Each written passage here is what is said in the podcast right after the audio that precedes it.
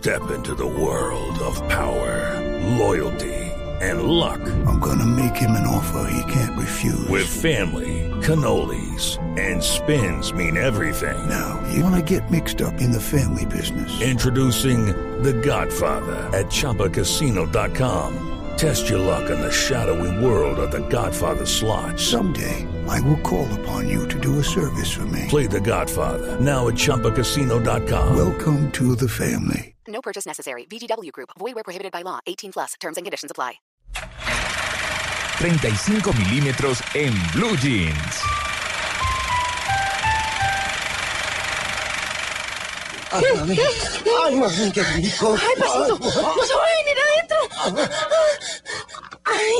No se, no, no se asusten, no se ¿qué es asusten, que no vamos a hablar de una película. Lo que pasa es que así arranca el tráiler de La Pena Máxima. Para mí, la mejor película que ha hecho Dago García produciendo. Ha sido, eh, creo que esta fue la quinta película dirigida por Jorge Echeverry. Una cinta divertidísima protagonizada por Enrique Carriazo, en la que actuaba también Robinson Díaz. Una cinta que gira en torno al fútbol. Es la historia de dos aficionados al fútbol, Mariano Concha y su sobrino Saúl, Saúl hermano, porque ellos quieren ir a ver el partido de Colombia-Argentina en el Campín que define el paso al Mundial. Pero resulta que el día del partido se les muere el tío.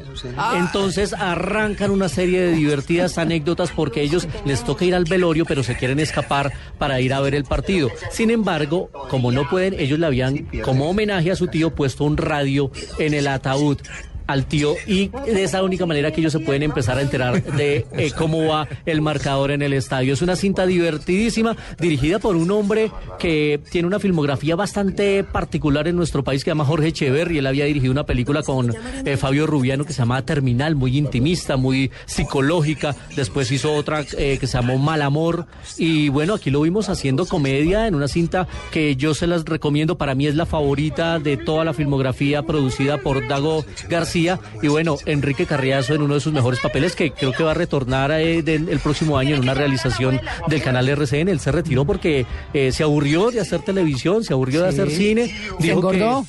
Se engordó muchísimo Sí. y, y- y se retiró y dijo que él iba a vivir hasta que se le acabaron los ahorros y parece que se le acabaron porque el próximo año lo vamos Ya a tiene- volver. ya tiene trabajo. Ya va a tener trabajo No, el próximo año en el Doctor actor. Mata. Se Ah. llama la producción en la que lo vamos a ver el próximo año. Así que la pena máxima. Así ¿Y basado en el personaje de la vida real? Parece que tiene bastante incidencia e influencia en la historia Es del que recuerdo al, doctor Mata que salía además con, eh, con Baltasar Botero Jaramillo. No, pues sí, yo estaba en ese ¿Se- programa, se- claro. ¿Se acuerda? Claro, el doctor Mata, el doctor de la piel. Era, no, eso tenía pues de todo. Baltasar era un hombre muy, muy hogareño y muy de particular en su programa, claro. Muy afable. Muy afable. Y sí, bueno, en señor. 35 milímetros, pues hoy recordábamos esta película del eh, 2002, La Pena Máxima. Y yo me voy a ir ahora con mis cinefanáticos a cine, porque nos vamos a ver Lo Imposible y de esa película vamos a hablar mañana, la película de Juan Antonio Bayona, la película basada en el tsunami, así que eh, por eso hoy adelantamos un poquito las secciones, María Clara, y mañana estaremos hablando de Lo Imposible y otras cositas. ¿Y Luis Carlos viene al estudio o salimos telefónicamente? Eh, te lo confirmo más tarde, María Clara. Yo creo que estaremos acá, como Bueno, siempre. ¿A qué hora hablando- se va para cine, Luis Carlos? Ahora ya tenemos función a, A las las 10 de la Matiné, media. matiné. A las 10 y media. Matiné, las pero con funciones- todas las- las 10 de la mañana y que Ay, le dan Amalia. arepita y.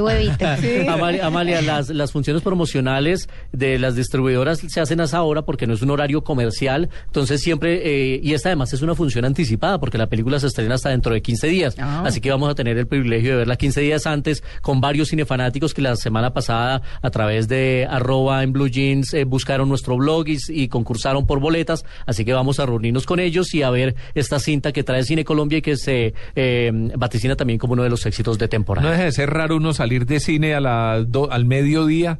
Uno acostumbrado a salir en la tarde o en la noche. Y, Pero mire que es un buen horario, No, sale uno, vaya almuerza y tiene la tarde libre para otros planes. Ya, La gente que se va a ir de compras navideñas, así que... ¡Uy, qué muy pereza!